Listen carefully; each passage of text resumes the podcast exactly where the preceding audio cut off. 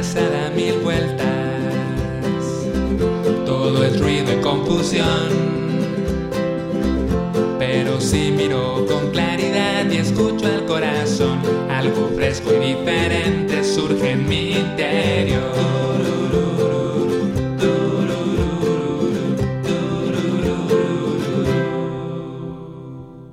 Hola, te doy la bienvenida a Meditantes. Gracias por escuchar. Yo soy Pedro y hoy voy a hablar acerca de los efectos negativos de la meditación.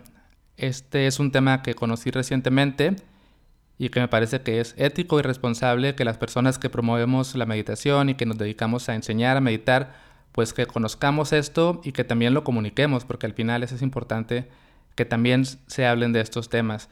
Sobre todo porque pues la meditación, el mindfulness están de moda, se habla muchísimo de, las bondades que existen y que en la mayoría de los casos ayudan a las personas, pero no por eso tenemos que omitir o dejar de hablar de ciertos casos especiales donde ha habido experiencias pues adversas de personas que, que se acercan a meditar. Entonces voy a estar hablando de esto, tratando de respetar mucho los límites de lo que sé y lo que no sé. Estoy haciendo esto con la intención pues de poner el tema sobre la mesa, de comunicar y al final también de dar algunas pequeñas guías o unos pequeños consejos que puedan ayudarte a practicar dentro de una zona segura y de autocuidado.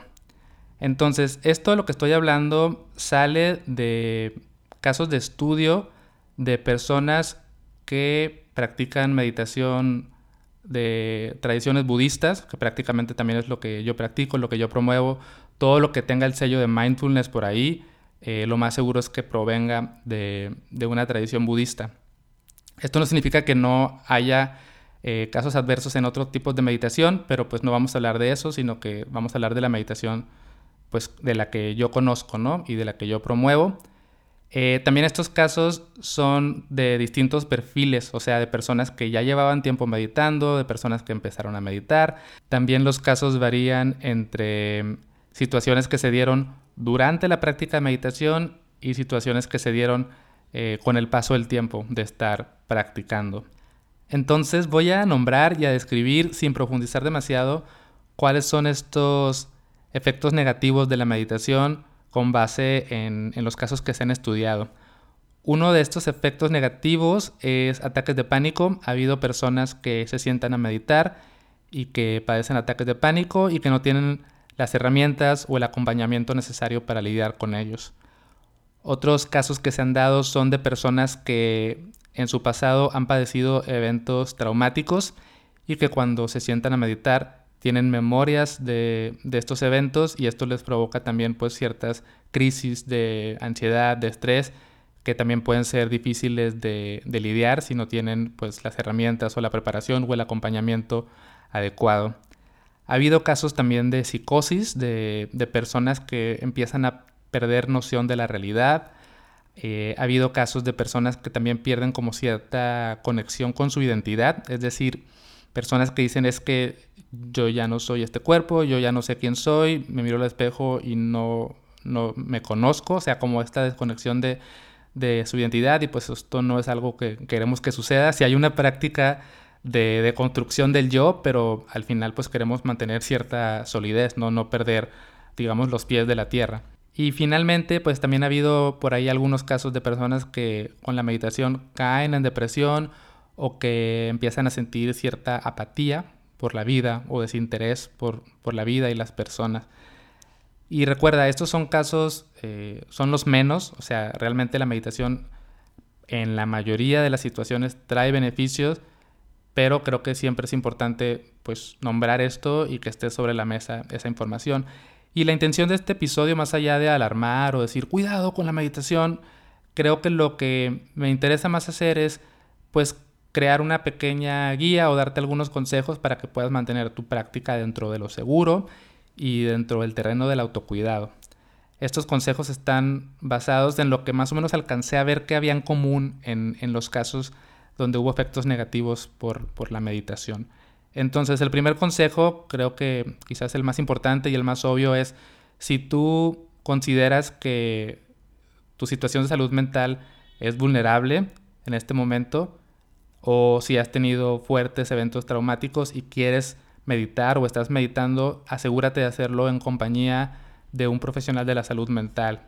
Eh, de preferencia, pues sí, un psicólogo, psicóloga, psiquiatra que conozca meditación y que también tenga su propia práctica de meditación. Siempre es muy importante que si vas a querer que alguien te enseñe a meditar, que esa persona también tenga una práctica, ¿no? Para que pues sepa de lo que está hablando. Entonces no lo hagas solo o sola, no lo hagas de manera aislada, sino que hazlo en compañía. Y desde luego, si tú te sientes con las herramientas, si te sientes estable y con la confianza de practicar por tu propia cuenta, pues puedes hacerlo. Simplemente el consejo es, conócete, tú sabes lo que necesitas. ¿ok? El segundo consejo es ir poco a poco sin forzarte.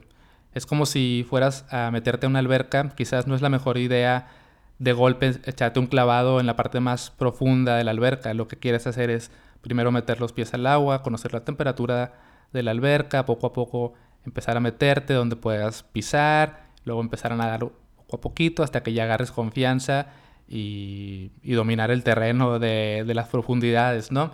Entonces es ir paso a paso. Empieza con prácticas sencillas, vete midiendo y sobre todo nunca rompas los límites de lo que tú sabes que se siente seguro.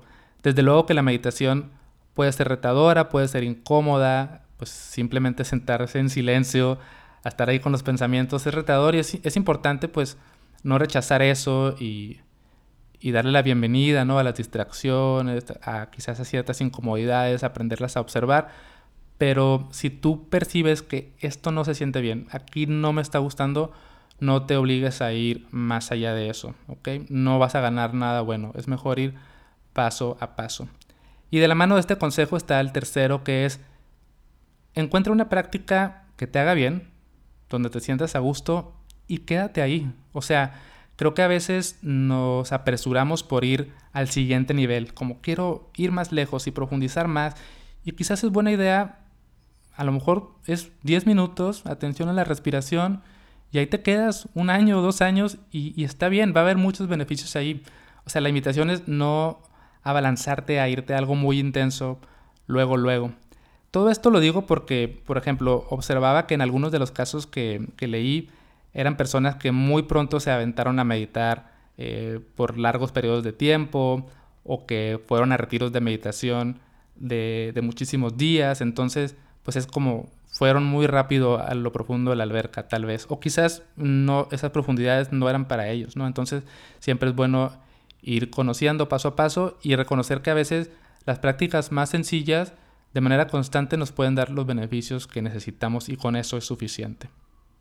Y ya por último, quiero invitarte a que también conozcas como el panorama completo de la tradición espiritual que estás practicando. A veces podríamos enfrascarnos demasiado en un concepto en particular, en una técnica en particular, y dejar de voltear a ver otras cosas. Por ejemplo, el tema de, del no yo o la vacuidad. A lo mejor podemos meternos muy, muy de lleno a eso y estar practicando solo con eso y olvidarnos de que pues también está el tema de la compasión, del amor, de la alegría, de la ecuanimidad, de otros temas que son complementarios. Al final no queremos irnos a un extremo blanco y negro, sino que queremos vivir, experimentar y conocer toda la escala de grises que nos proponen pues las prácticas espirituales, porque justamente ahí es donde vamos a encontrar el balance y las herramientas para no inclinarnos a un lado o al otro, sino eh, pues mantener esta completud que al final es lo que queremos y lo, que nos va a dar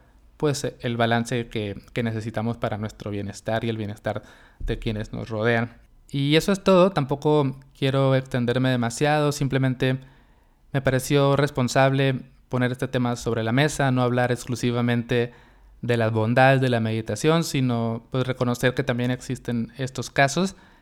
Quiero invitarte a que si este es un tema que te llama la atención o te interesa, pues no tomes como referencia final mi podcast, ¿no? Sino que investigues más y, te informes porque quizás hay cosas que, omití o que no dije de la manera correcta, entonces pues te invito a que también te informes por tu propia cuenta.